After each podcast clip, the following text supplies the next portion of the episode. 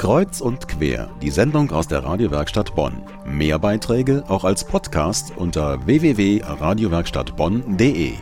In diesem Jahr wäre er 200 Jahre alt geworden. In seinem Heimatort Zwickau steht ein Gedächtnishaus, genauso wie hier in Bonn, der Stadt, wo er seine letzten Jahre verbracht hat. Robert Schumann. Zum Schumann-Jahr 2010 will eine Berliner Chansonsängerin nun den Beweis antreten, dass die Musik von Robert Schumann keineswegs von gestern ist, sondern mit dem ein oder anderen Kniff ins Hier und Jetzt übersetzt werden kann. Die Sängerin heißt Kitty Hoff und mein Kollege Daniel Hauser stellt Ihnen den neuen Schumann vor.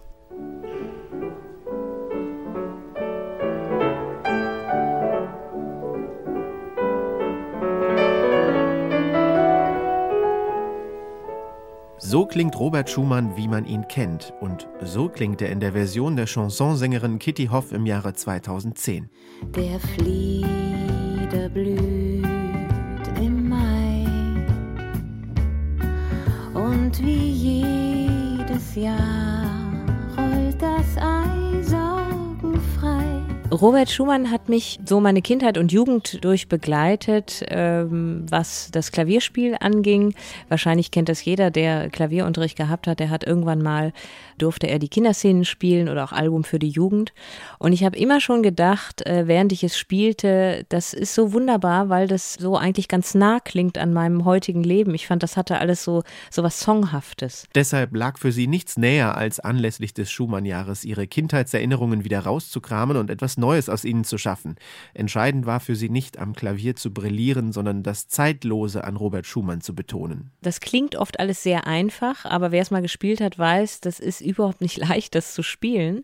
Aber das ist ja typisch Song. Also wenn es sehr einfach klingt, wenn man das Gefühl hat, man könnte mitsummen und ähm, es hat sowas, sowas Einfaches, was sofort aufs Gemüt geht, wo der Kopf nicht dazwischen geschaltet ist. Das finde ich absolut faszinierend und ist auch die Maxime, die ich habe, wenn ich Musik mache.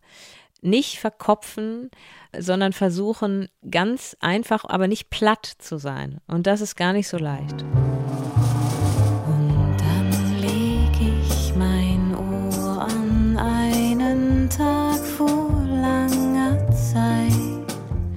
Aus Schumanns Kinderszenen hat sich Kitty Hoff die meisten ihrer Stücke ausgesucht, vor allem die, mit denen sie früher die meiste Zeit verbracht hat. Gleich das erste Stück von fremden Ländern und Menschen.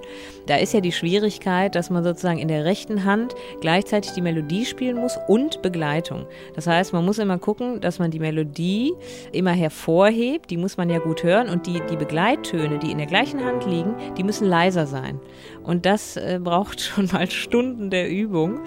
Aber somit hatte ich eben auch viel Zeit, mich damit auseinanderzusetzen, weil man es eben üben muss, dass es wirklich dann auch so klingt.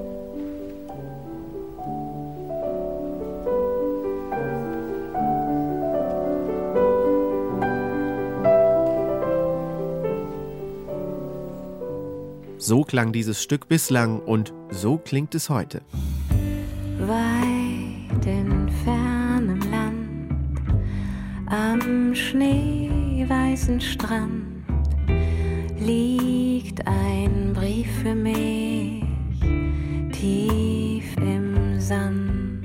Bis heute waren die Stücke Schumanns rein instrumental, aber es war nicht schwer für Kitty Hoff, sich Texte auszudenken, nachdem sie erst einmal angefangen hatte, verschiedene Biografien über Robert Schumann zu wälzen ich habe diese Sachen gespielt in meiner Jugend und habe mich mit seiner Person gar nicht so beschäftigt. Und jetzt habe ich mir viele, viele Bücher ausgeliehen und gelesen über sein Leben und bin da auch sehr beeindruckt bis erschüttert, sage ich mal. Er hat ja doch ein ganz schön schweres Leben gehabt, auch mit viel Krankheit und mit viel Verwehrung des Ruhms, sage ich mal. Ähm, das hat ja doch sehr lange gedauert und fand das dann auch nochmal spannend. So lange bis die Krieg, so lange